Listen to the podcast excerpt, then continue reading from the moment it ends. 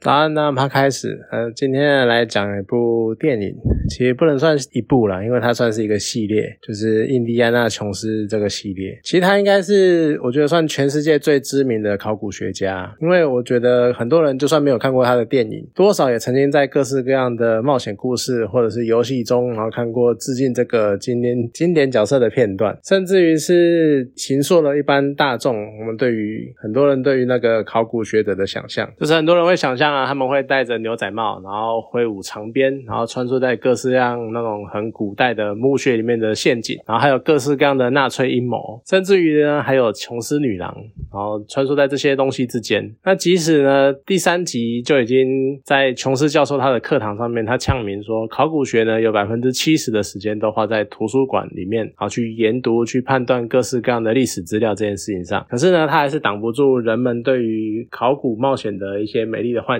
那当然，今年呢，就是以印第安纳琼斯命运轮盘，它当做这个系列的最终作品。其实我觉得，以描述单一角色的故系列故事来说，我觉得它算是一个蛮不错的收尾作品。毕竟就是哈里逊福特，也就是琼斯教授，他本人也老了，你很难再强求说他还能写下什么很惊人的冒险篇章。那其实我前三集是高中的时候在英文课上面看的，那年代久远，我已经记不太清楚了。啊，第四集当年呢，就评价非常的惨，惨烈到完全。提不起劲去看，可是呢，随着第五集，它都已经号称要完结了，所以呢，我就从头又再看一遍。虽然说每一集它的故事结构感觉都差不多，然后第五集呢，又伴随着近年吹起的那种各式各样的怀旧啊、卖情怀的那种风潮，就多多少少有一点反感，就觉得怎么都没有新把戏。可是整个系列哦，一口气看下来，我觉得还是他在印第安纳琼斯这个角色的塑造过程上，还是蛮始终如一的。其实我觉得可能要感谢第四集的非常失败。吧因为第四集感觉上有要扶持接班人的那个念头，可是因为电影的失败，所以打消了这个想法，所以呢才会让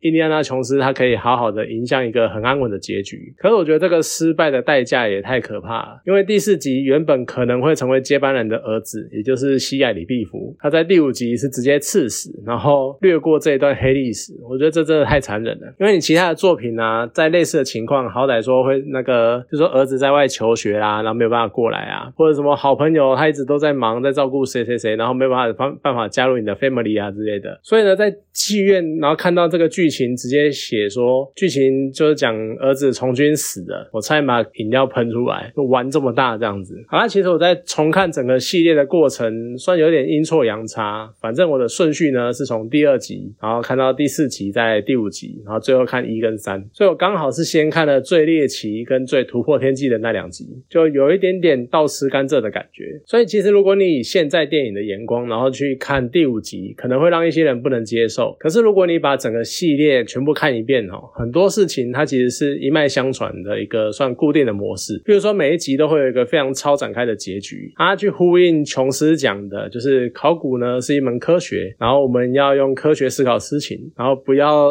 想一些怪力乱神的什么神秘学啊，什么神秘的力量干嘛的。你去对照这句话就觉得很有趣，因为每一。集你所谓的科学的结果都会导致一个非常恐怖、非常非常夸张、非常神秘学的东西，非常神秘学的结果。然后除了第四集以外，每一集呢，它的背后大魔王都是纳粹。我觉得这一点真的是蛮有趣的。我觉得一定呢是因为史蒂芬史蒂伯他一直都在制作团队里面的关系，而且第四集呢，可能是想要符合，毕竟他故事的背景是战后，然后美苏对立这样子，所以才会唯一一集的反派是个苏联人这样。所以这一个每一次都是纳粹在。搞事的背景设定都洗到说，我怀疑就到底是不是希特勒拉真的是一个着迷于神秘学的人？那甚至于美国队长一开始其实也是源自于就是那个德国纳粹他们在收集各种具有超能量、超自然力量的东西，所以才会带出宇宙魔方。所以说，你可以看到这个德国纳粹超级喜欢找神秘的东西的这个背景设定，真的是影响的非常的深远。那此外呢，每一集的笑点铺陈的方式，然后还有那种画面运镜的方式，也有很算应该说风格，还有叙述的手法都差不多。所以你看，在现在才接触这个系列的观众眼里面，可能你会觉得尴尬。可是对于老琼斯粉来说，他可能这就是这个系列的醍醐味吧。那其实第一集呢，它从标题就给人一种试水味的感觉，因为它。他一开始其实没有讲印第安纳琼斯，是从第二集这个角色的名声打起来之后，他才讲说什么印第安纳琼斯之魔宫传奇什么什么什么。所以呢，发展出一个非常具有魅力的角色。而且我觉得前三集的那个整体风格，有一种想要打造考古冒险的詹姆斯庞德的感觉。因为你看，就是一个风流倜傥的那个琼斯教授，然后他在课堂上迷倒万千少女，然后每一集呢都会邂逅不同类型的女主角。像第一集就是非常的狂野，非常的外放，然后第二集呢就是一个耀眼演的明星，那第三集呢就是一个学者气息的间谍，所以也难怪他可以吸引这么多人想要当考古学者，因为就是一个万万人迷的那种样子。可是你再看到就是第五集，他即将退休的琼斯教授，他的课堂上呢学生就睡成一片，你就会觉得说，哎，想当年他这么这么风靡各大就学子这样子，结果你现现在是上他上课，然后上到一半大家都睡成一片，然后还要很无奈的交代回家作业那种样子，就觉得岁月催人老。而且第四集呢，它是由第一集的玛丽安然后回归，然后一起加入一起冒险。那第五集的最后呢，又安排玛丽安跟琼斯算是共呃终老终身这样子，就有点好像在暗示说，不管你去到哪里，你的浪子终究是会回头，然后你的初恋呢还是最美的。此外，特别想要提一下第三集，就不为别的，只为了死人康纳来，因为你看着那个老琼斯博士就喝下圣杯里面的长生不老水，我觉得很感叹，因为说你都喝了，喝了长生不老水，然后你的伤都好了，那你都离开了，但是你为什么终究还是就死人看到你还是挂了？比较浪漫的讲法，可能是老琼斯博士是回去接替守护圣杯的秘密了吧？其实我觉得第五集它是作为一个系列的收尾，算是相当不错的作品。虽然说中段呢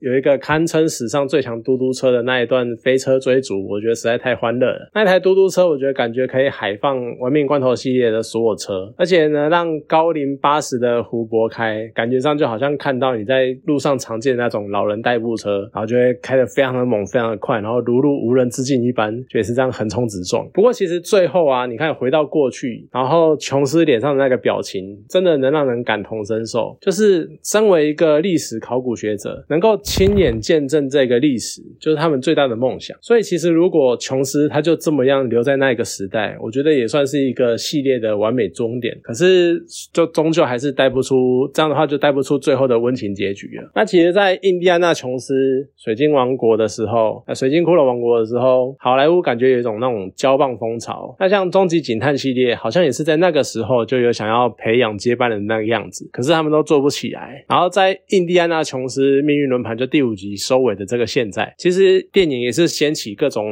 那个怀旧风，就许多上一代的角色啊纷纷回归大荧幕，所以就有一种时空错置的幻觉。那另外一方面呢，也让人感叹，就是好像现在已经没有那种很强大个人魅力的单一角色，上一个可能就是钢铁人或是美国队长，就很久没有这种足够引领新风潮的那个角色出现在电影中，就不知道还要等多久才能迎来下一个所谓的巨星，算是一个可能真的到了一个巨星不在的时代了吧。好了，那今天这部电影呢，就这个电影系列就讲到这边，好，谢谢大家。